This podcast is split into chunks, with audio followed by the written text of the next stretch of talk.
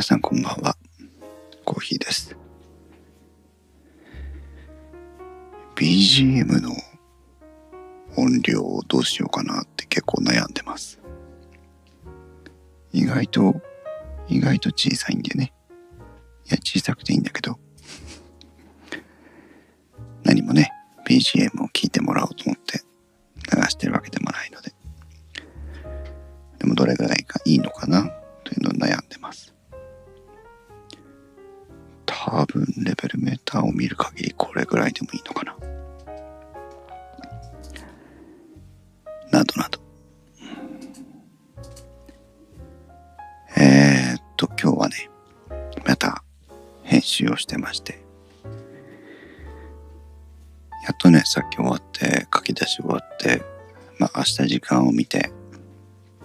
あの、音量バランスとか EQ の具合の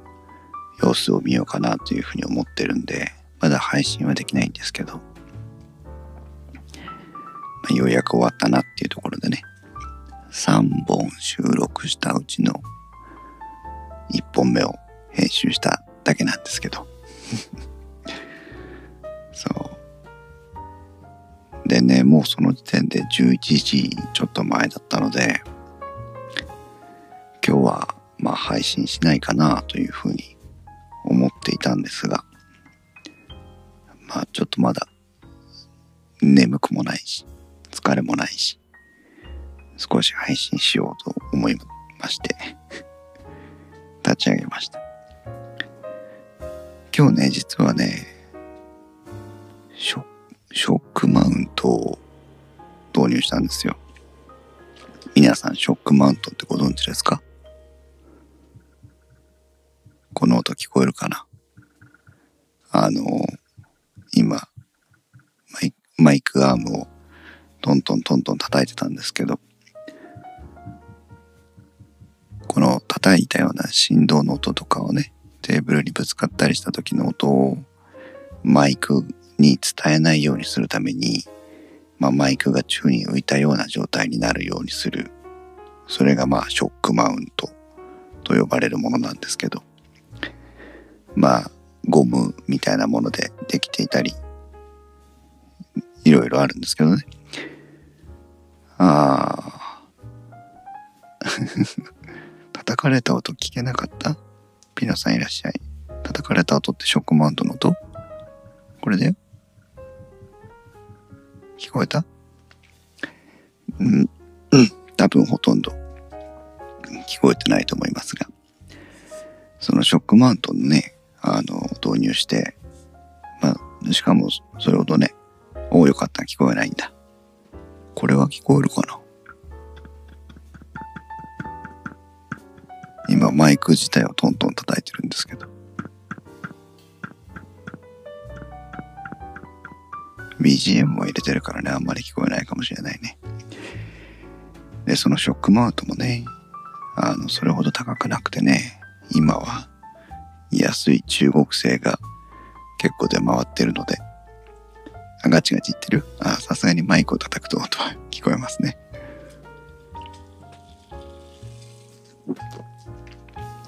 今日はコーヒーじゃなくてお酒ですよ。それで、BGM 大きすぎない？大丈夫ですか？いつもよりちょっと高めにしてます、BGM。それでね、何の話だっけ？あ、そうそう。ショックマウント、ありがとうございます。ショックマウントをさ、導入して入れてみて、あの、このスタイルのショックマウント、まあ後でどっかに写真かなんか載せようかなと思いますけど、初めてね、使ってみたんですけど、まあ取り付けるのえらい大変だったんですけど、とってもいい。びっくりした。こんなに違いがあるのかと思ってね。本当に買ってよかった。1000円もしてないですからね。本当に良かったです。という、まあ嬉しいニュースが一つ。今日はね、ワインのボトルと心の壁というタイトルをつけたんですけど、まあ、それこそだから、死後は帰宅とライブの時にピノマリさんも来てくれてましたけど、あの話をしてる時にね結構思ったんですよ。あの心の壁って結構あるねっていう気がしてね。まあ心の壁なんて言っちゃうとちょっと分かりにくいんですけどこう抵抗感があるところって言えばいいんでしょうね。多分。その夕方ね帰宅ドライブの時の話は何だったかっていうと酔っ払いが嫌いっていう話なんですよ。でなんで酔っ払いが嫌いだったかっていうと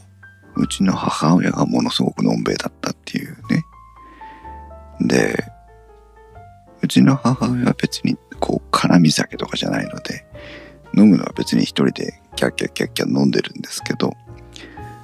会社の飲み会とか私がまだ子供だった頃に会社の飲み会とかでヘベレケ飲んで帰ってきてで風呂場とかに転がってるわけですよ。死んでんじゃねえかなと思うぐらいあの風呂場に転がって寝てるわけ。でそれを見た時にね酔っ払い嫌だって絶対酔っ払いになりたくないって思ったんですよ。それは今でもね鮮明に覚えてますけどね。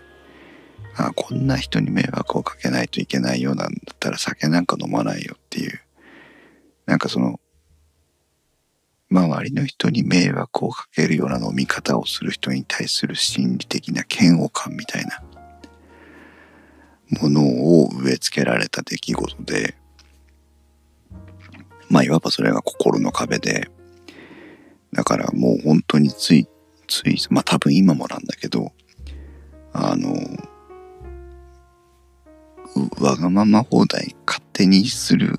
迷惑な酒飲みっていっぱいいるわけじゃないですか。てか酒飲みって基本的には迷惑なわけなんで人に対してはそうなのであの嫌いなんです。でねまあ嫌いだってことはすごく自覚的だったんですけどまあ、あの今私一回転職してるんですけど前職も営業職で前職の同僚とか先輩たちはもう飲むともう悪ふざけのだしなんだしかんだしまあ要はだから絵に描いたような私の嫌いな酒飲みな。酒飲めって共有してくるし。その自分たちは楽しいんだよ。それは自分たちが楽しいのはよくわかるんだけどさ。そうなんか前うん飾らずに言えば下品。そんな飲み方をする人たちで社会人の飲み方って嫌だなと思ってたわけですよ。でもでもねあの今の職場の今の同僚上司たちっていうのは飲み方がまあ我々のね営業部の中だけですけど飲み方がねまたちょっと違うんです。もうめっちゃくちゃうるさいんですよ。街中に響くぐらいうるさいんですけどあの自分たちがとにかく楽しくて別に周り周りに迷惑をかけるって感じじゃない。コーヒーさんに品位のない下品な場所は似合わない？そういうイメージ持っていただいてありがとうございます。人なんてねいろんなこう姿がありますから。そうでもまあとにかく本当にうるさいんだけど本当にあれなんだけど迷惑じゃないんだね。なんかこう自分たちが自分が盛り上がっていくみたいな飲み方？うまく表現できませんけど。そんなね人たちなんですよ。で初めてだからあの会社の同僚とお酒飲んでもうまあ悪くないなと思えるような感じになってきた、まあ、最近ねコロナ禍なので飲む機会はもうないんですけどそんなまあ連中がいて。で自分のことを振り返るとどうなのかなと思うとあんまりね結局結果的にね楽しい飲み方ってしたことないかったのかなっていう。それは別にあの友達と飲んでる時も含めてねあんまり楽しめてないかったのかなそれがまあなんとか私の中の今日感じた心の壁。あもう相手がいることじゃなくて自分がもうお酒を楽しく飲む方法を知らない。それはその母親の酒の飲み方を目の当たりにしてもう飲みたくないあの酔っ払いは嫌だというふうに思ったことが原因なのか。それともうーん自分がたたまたま飲みの経験が少なくてどうなのかわからないのかそれともそもそも狩猟が少ないとか体質的にあまり受け付けないからお酒のための楽しみ方を知らないのかそれはまあ今までわからなかったわけですよ。皆さんなり山形イベントの打ち上げは楽しいお酒だったのでは？これがね不思議なんですよ。イベントは楽しかったんですよ。100%楽しかったんですけど私が思ってる楽しいお酒ではないの。ややこしいでしょう。それもちょっとお話しますよ。それでね、うん。自分が、まあでもその楽しく飲めてる時がゼロではないのね、経験としてね。ついつい最近感じたんだけどあのご飯あんまり私ご飯を食べてる時にお酒を飲まないんですよ。まあななんとなく事情が許さないのでご飯を食べた後もやらなきゃいけないことあるしあのお酒飲めばねご飯のペースって少し遅くなるじゃないですか。あの慌てて食べたいとも思わなくなるしね。だからそのいわゆる晩酌っていうのはあんまりしないんです。それで今もお酒飲んでますけど大体はご飯も食べ終わってお風呂も入り終わってもうで寝る準備も整ってようやくあの、まあ、夜の編集作業とかする時にお酒を飲むというそういう段取りなのね。でも外外食まあほら車社会だから飲酒運転にもなっちゃうんでお酒も飲まないわけですよで代行予防のもバカバカしいのでそういうのもしたくないっていうまあそれこそだから心の壁なんだけどでいつだかご飯を食べに行った時に今日はまあ帰り運転もしなくていいというのがあったのででまあおでん屋さんに行ったの。まあ、いわば飲み屋ですよ。でも飲まないのってちょっとほら申し訳ないじゃないですか。ビール一杯飲もうと思って私のあんまり好きじゃないスーパードライだったんですけどスーパードライのね中生中を中ジョッキの生をねあの頼んだんですでまああんまりお腹すきっ腹で飲むと悪酔いしちゃうというかね酔いが早いんでちょっとこうおでんもつまみながらビールも飲みながらってやってたらねもうすごいなんかこうふわふわしてきてああこのこのお酒の飲み方が一番好きだなって 思いました。それはあの誰かとっていうことじゃなくて単純に体とのお付き合いで一番気持ちよく読める酔えるのってどういう時かなっていうのがね、うん、もうねほろ酔いじゃなくなっていくんだけどあのほら飲むからね。ほろ酔いじゃなくなっていくんだけどなんかこの本当にご飯も食べながらなんだけどお酒も飲んでみたいな。うーってやってるとまあ多分酔いが回るんでしょう。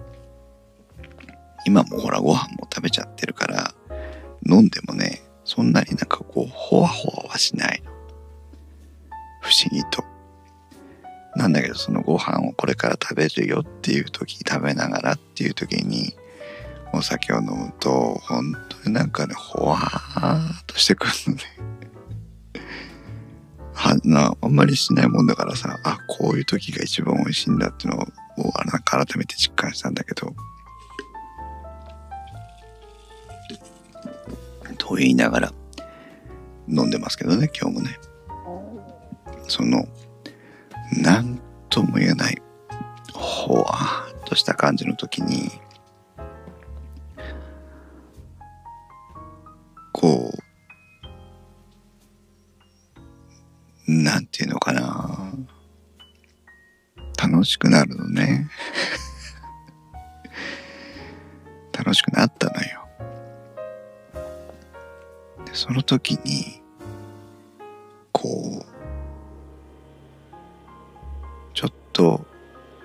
とどうでもよくなるみたいな。ほわってなったことないですか？ピノさんは、うん、がっつり食べるしビールとはなんかカクテルガブ飲みするし間にホットの緑茶飲んでまたスタートに戻る。いいね。がっつり飲むんだね。そう。でなんかそのほわっとした時に普段なんかこういろいろこうねかっこつけなので構えて言わないこととか選んでる言葉遣いとかそういうことの壁がものすごく薄くなっていいんじゃね？みたいな。そういうそういう雰囲気。ものすごいなんかねこうご飯も楽しいしご飯も美味しいしお酒も美味しいんだけど何よりこうなんかこう本当になんかこう気持ちいい感じになったんですよ。その時にね こうあお酒飲む私が一番好きなお酒の飲み方ってこうなんだなって思ってね今更何をって話なんですけどでもしそこに誰か私とか一緒に飲みたい人がもし目の前にいてくれたらそれは楽しいだろうなって思ったのね。相手私もそんなに酒量は飲まないし相手が飲もうと飲む前とあんまり関係ないんだけどそのほわーっとなって普段なんとなく言えないようなこととかもスルッと言えちゃうような気持ちの時にまあ簡単に言ってみればちょっとねそうそうだからブレーコーみたいなさ。なんか本当だからちょっと普段は言わずにしまっている言葉とかを酔った勢いで酔った勢いだよね。本当。酔った勢いですると言ってでもなんかその場も許されるみたいな。相手も分かってくれる自分もまあその辺は気持ちよくはなってるけどわきまえてるみたいな。そんな飲み方がいいなぁと思った。だもしそのねもう少しお酒に対していい印象を持って生きてきたら果たしてどうだったかなというねそういうもう少しだほら普段あんまりそんなにお酒に対して欲求がないから別にご飯食べに行った時に飲まないでドライあの運転して帰ってくるっていうのもねななんなら問題ないわけなんだけど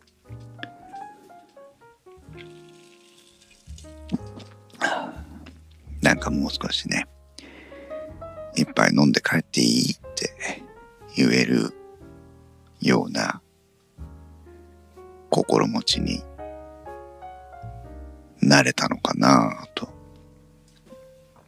だとしたらちょっともったいないことをした汚いままで人生というね、思ったりもするんですけど、なんかそれに今、こう、今更だけどね、そういうお酒の飲み方いいなっていうのを気づけてよかったなという 思いもあってね。で、さっきの augm 山形の件ですよ。augm 山形の時はどうだかったかっていうともうあれはもうだって私たちホストですから完全に接待なわけですでいろんな人が日本の各地から来てくれたのでお話もしたいわけだしまあね相手が本当にどう思ってくれてるか分かりませんけど一応私コーヒーとか大道さんとか太一とかひまちゃんとか北尾さんとか柴さんとかそういうね我々運営スタッフもまあいわば一つの目当てというかねあってあのポッドキャストの人に会って話をしてみたいっていうふうに思ってきてくれた方もいたかもしれない。そうするとね本当に少しでもできれば全員と一言はご挨拶したいというふうに思うわけですよ。だからもうあの時はねお酒を楽しむというよりも インストホストプロダクションってそういう意味のホストじゃないです。でお酒を楽しむというよりもただただいろんな人とお話をしたいというねいう感じで。かお酒を楽しんだっていう感じじゃなかったですね。むしろ私あの時ねあれどうしたんだっけな。なんかもうあれだ。そう疲れすぎててこれで酒飲んだら絶対倒れると思って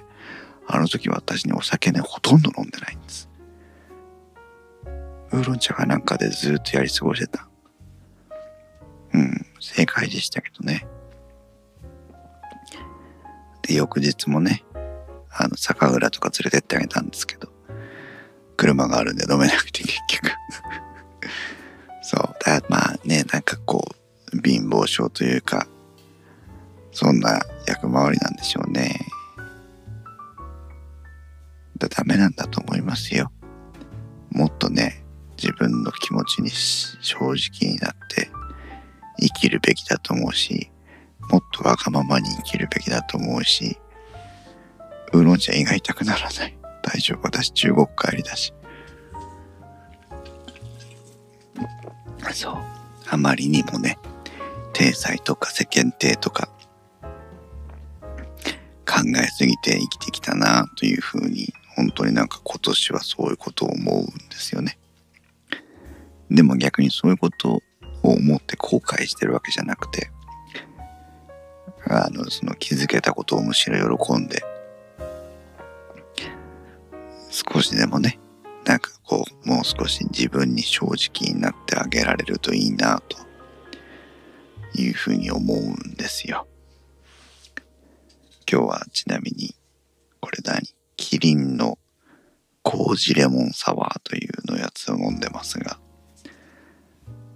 最近なんかこのレモン系のお酒流行ってますね。大人になりましたねピノさん。それが大人になったということなのかな。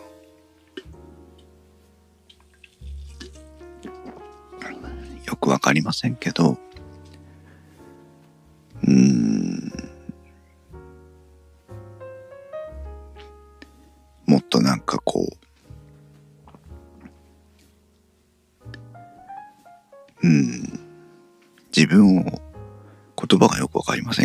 自分をもう少し大事にしてあげてもいいのかなと思う。思う気がしてます。だほらウルトラワイド QHD モニター買ったでしょ？あれもねまあ実質5万円ぐらいです。んでたかだか5万円ですよ。ね。さすがに。お猫ちゃん来た。また寝ちゃうよ道の真ん中で。さすがにね5万円ぐらいの買い物できないわけじゃないんですよ。準備もしてきたし。だけどこういろんな理由をつけて買わなかったわけですよね今までね。なんかそれもさ欲しいなと思ったら買えばいいじゃんっていう。まあ何もほら無駄遣いしようってことじゃないんだけど。そうなんかそういうのも含めてね我慢してしまうことでできなかったことって今までいっぱい積み残してきたのかなっていう気がしててさ。そう。わがままだからいいってことじゃないんですよ。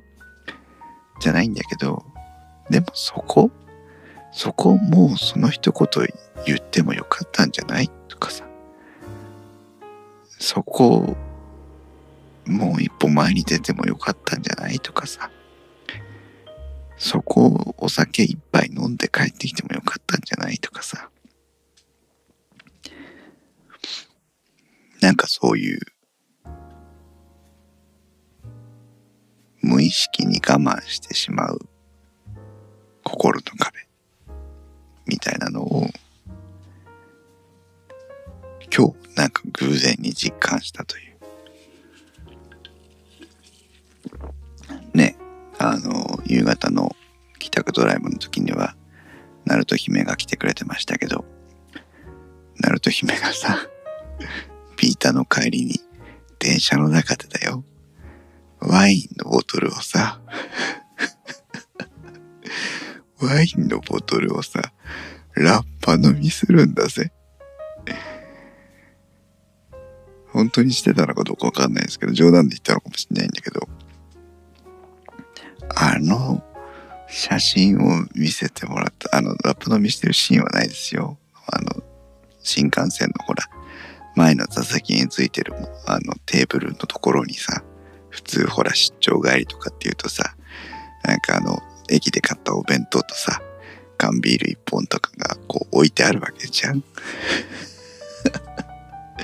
あそこにワインのボトルが置いてあるんだぜ。面白くない？そう。でもなんかそういう俺が仮にねお酒好きだったとしてもさ新幹線の中でワインラッパ飲みできるかなって思った時にさ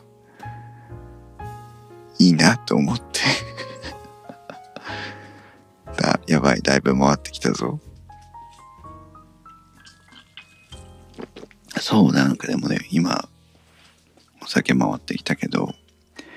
やっぱりあのご飯夜ご飯を食べてる時の生中にはかなわないんだな。不思議だな。なんでなんだろうな。不思議。うん。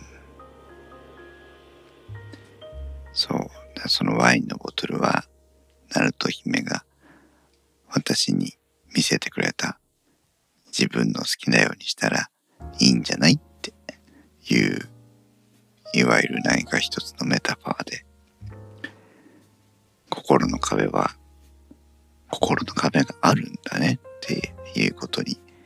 最近自覚が持てたという私の成長で。そう。そして今は麹レモンサワーを飲みながら雑談に付き合ってもらうっていうのもいいんじゃないという。わがままで。ピノさんは何？ノンアルのビールも苦手でカクテル派です。ああ。ノンアルのビールってちょっと美味しくないよね。私は昔ビールにね炭酸をサイダーを入れて三ツ矢サイダーを入れて飲んでましたよ。今はもう大人になったのかあのビールの味が良くなってきました。逆に言うとあのちょっと甘ったるいお酒が多少なんかこう口に重たくなってきました。炭酸苦手なんだピノさん。あアルコール度数が7%なんでね。ちょっとしかもあのもうそろそろ寝たいなと思って少しピッチを上げて飲んできたのでだいぶ回ってきましたよ。皆さんお酒飲んでますか？飲酒運転はね捕まるけど飲酒配信は捕まらないので。そう。多分皆さんもねなんかこう無意識に自分の中で勝手に決めてしまってるルールみたいなものってありません？そうそれはなんかもしかしたら自分を守るためにそんな風にしてきたのかもしれないしあるいは社会の中で必要なことだったのかもしれないし誰かを傷つけてしまったがために、それをしないようにしようという自戒の念だったのかもしれないし、誰かに傷つけてしま、傷つけられてしまったがために、もう傷つきたくないという自衛のあ行動なのかもしれないし、いろんな要素、いろんな要因があるかもしれないですけど、まあね、もしそれが、傷が癒えて、許せる状態まで来てるものであれば、ちょっと一年発起して、心の壁を少し下げてあげてもいいのかな、思うんです。私自身にね、そういうふうに思うんですよ。お、ナルトさんいらっしゃい。お、エクセル入れたお疲れ様よかったね。私は今、フェーベレ系になっております。7%が回ってきましたよ。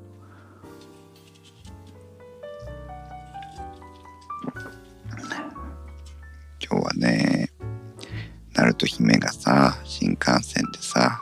ワインのボトルをラッパ飲みしてたのをさ、思い出してさ、何かこう、あとあの夕方のね、帰宅ドライブをお話をしててさ、ああ、そうかって、自分の中にもこんな壁があったのねっていうのをなんか自覚できた日で、で、そういう壁をね、もうそんなに自分のこと守らなくていいでしょっていう、あれ、ラッパ飲みしてたんじゃないの？誤解。誤解があったのかな？さすがにラッパ飲みはしてなかったのかな？新幹線の中でビートの代わりにワインのボトル握ってましたよね。あれは何だったんだろう。そうそう。でね、その、はいって そうそう、それを見てさ、そのね、なんか自分をよく見せたいのか、世間体を意識してるのか、かっこつけなのか、守りたいのか、常識、人ぶりたいのか、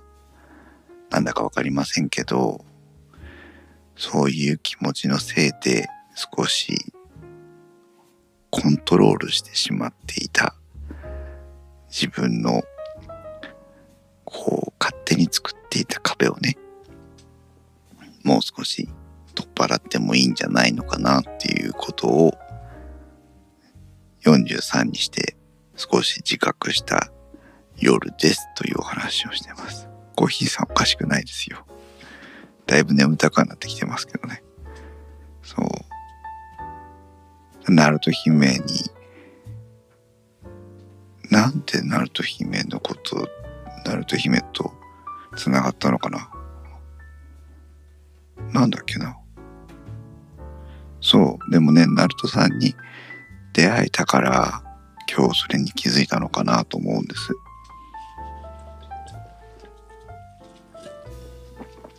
そう。ね、だから自分が思っているか思ってないかにかかわらず、誰かに何か影響を与えることって当然あって、だそういうね、誰かの、こう、きっかけをもらえるっていうのは、やっぱり出会いがないとダメなことなので。で、そしてその出会いがね、今年はものすごく広がった年なので、2020年はいい年だったなあというふうに思ってるわけですよ。2020年はね、9月30日で終わったはずなんだけど、またその話か。それはもういいや。うん。そうね、自分のことを丸裸で表現する仕事をしているから、そこアーティストってそういうもんなのかもしれませんね。今日もね、あのテレビでピアノを弾いてる方がいましたけど、ねえ、素敵だなぁピノさん何二日酔いにはならないと思いますが、酔った後コーヒー飲むと次の日二日酔いにならないそうです。あ、そうなんだね。まあ、利尿作用もあるしね。そう、私はね、生まれてこの方二日酔いにはなったことありませんよ。ああ、もうこんな時間だ。ああ、もう30分も配信してる。そう、だから皆さんも、もし自分を、まあ言葉が大げさですけど、抑圧してるような、自分を抑えてるような、セーブしてるような、あものがあるなと、もし気づいたことがあれば、この先、もう少しわがままになってあげてもいいんじゃないかなっていうね社会や周りの人に迷惑をかけないんであればもう少し自分本位になってあげてもいいんじゃないかなといういうことを思い私ももう少し自分に優しくなってあげたいなと思ったヘベレ家の夜でございます。ね。そんな感じです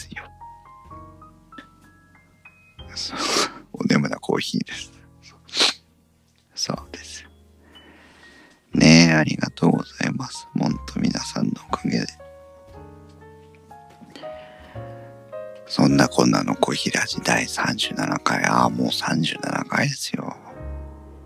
ワインのボトルと心の壁と今日は夢も見ることなく寝たいと思います。皆さんは何かいい夢見て寝てくださいね。それでは皆さん、おやすみなさい。